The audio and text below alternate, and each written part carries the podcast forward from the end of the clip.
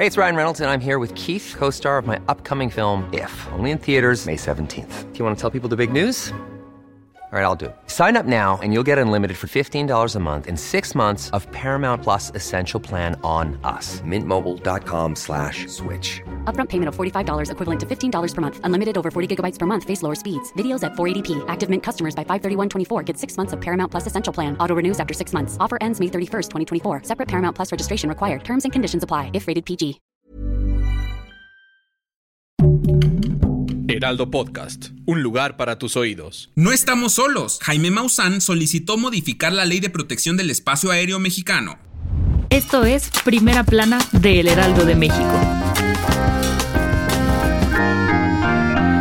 Como nunca antes lo habíamos visto, de manera inédita y con largas filas, este martes en la Cámara de Diputados se llevó a cabo el foro Audiencia Pública Fenómenos Anómalos No Identificados, antes OVNIs, donde se solicitó modificar la Ley de Protección al Espacio Aéreo Mexicano para su reconocimiento. El especialista Jaime Maussan dijo que con esta audiencia México tiene la oportunidad de ser la primera nación en el mundo en legislar y proteger la presencia de los no humanos en nuestro planeta. ¡Qué loco! El controlador del tráfico aéreo en el Aeropuerto Internacional de la CDMX, Jaime Colbeck, alertó de una peligrosa existencia en el espacio. Además, aseguró que no se trata de un mito ni una leyenda, es una realidad que pone en riesgo la seguridad de la aviación. El director de la Marina de Estados Unidos en retiro, Ryan Graves, aseguró que los fenómenos anómalos no identificados, FANI, son un fenómeno global en el cual la colaboración es muy importante para entenderlo y atenderlo. ¿Has llegado a ser testigo de un ovni?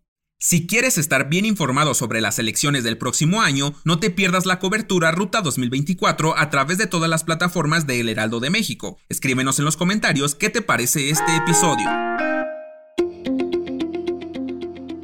En solo un año, la Secretaría de la Defensa Nacional ha logrado golpear la infraestructura y finanzas del crimen organizado y el narcotráfico en México, arrebatándoles alrededor de 3.873 millones de pesos. Los resultados obtenidos han sido los más productivos en los últimos sexenios, ya que al inicio de esta actual administración se han asegurado 2.526.216 dólares, y en este quinto año, las fuerzas federales lograron confiscar 142.880 81.035 dólares al crimen organizado. Durante el mandato de AMLO se han confiscado 18 narcolaboratorios. Actualmente la Sedena ubicó y destruyó alrededor de 700 recintos donde se producen drogas como fentanilo, cocaína y metanfetaminas. Los 3.873 millones de pesos son el producto de operativos en los que se decomisaron 11 aeronaves, 7.500 armas, 8.000 vehículos terrestres, más de 79 millones 837 mil